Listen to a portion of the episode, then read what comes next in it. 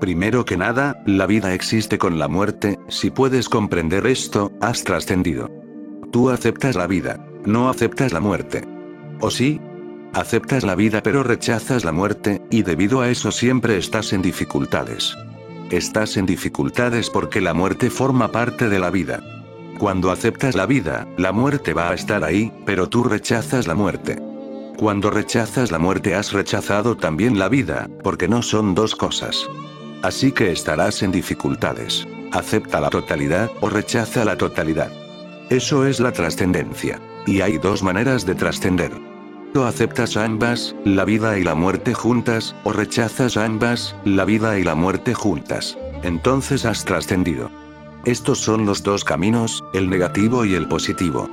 El negativo dice, rechaza ambas. El positivo dice, Acepta ambas, pero el énfasis recae en que ambas deberían estar ahí, ya aceptadas o rechazadas. Cuando ambas están ahí, se anulan mutuamente, igual que las cifras negativas y positivas.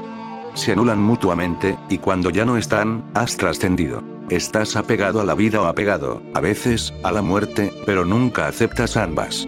He conocido a muchas personas que están tan desanimadas con la vida, que han empezado a pensar en suicidarse. Primero estaban apegadas a la vida, y la vida les frustró, no es que la vida frustre. Lo que frustra es el apego, pero ellas piensan que la vida es frustrante, así que se apegan a la muerte. Ahora empiezan a pensar en cómo destruirse a sí mismas, cómo suicidarse, cómo morir. Pero el apego sigue ahí. Antes era la vida, ahora es a la muerte. De modo que una persona que está apegada a la vida y una persona que está apegada a la muerte no son diferentes. Hay apego, y ese apego es el problema.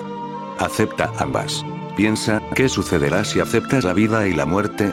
Inmediatamente vendrá un silencio a la mente, porque se anulan mutuamente. Tanto la vida como la muerte desaparecen cuando las aceptas, entonces has trascendido, has ido más allá. O rechazas ambas, es lo mismo. Trascendencia significa ir más allá de la dualidad. Apego significa permanecer en la dualidad, apegado a una contra la otra. Cuando aceptas ambas o rechazas ambas, el apego cesa, tu atadura se suelta.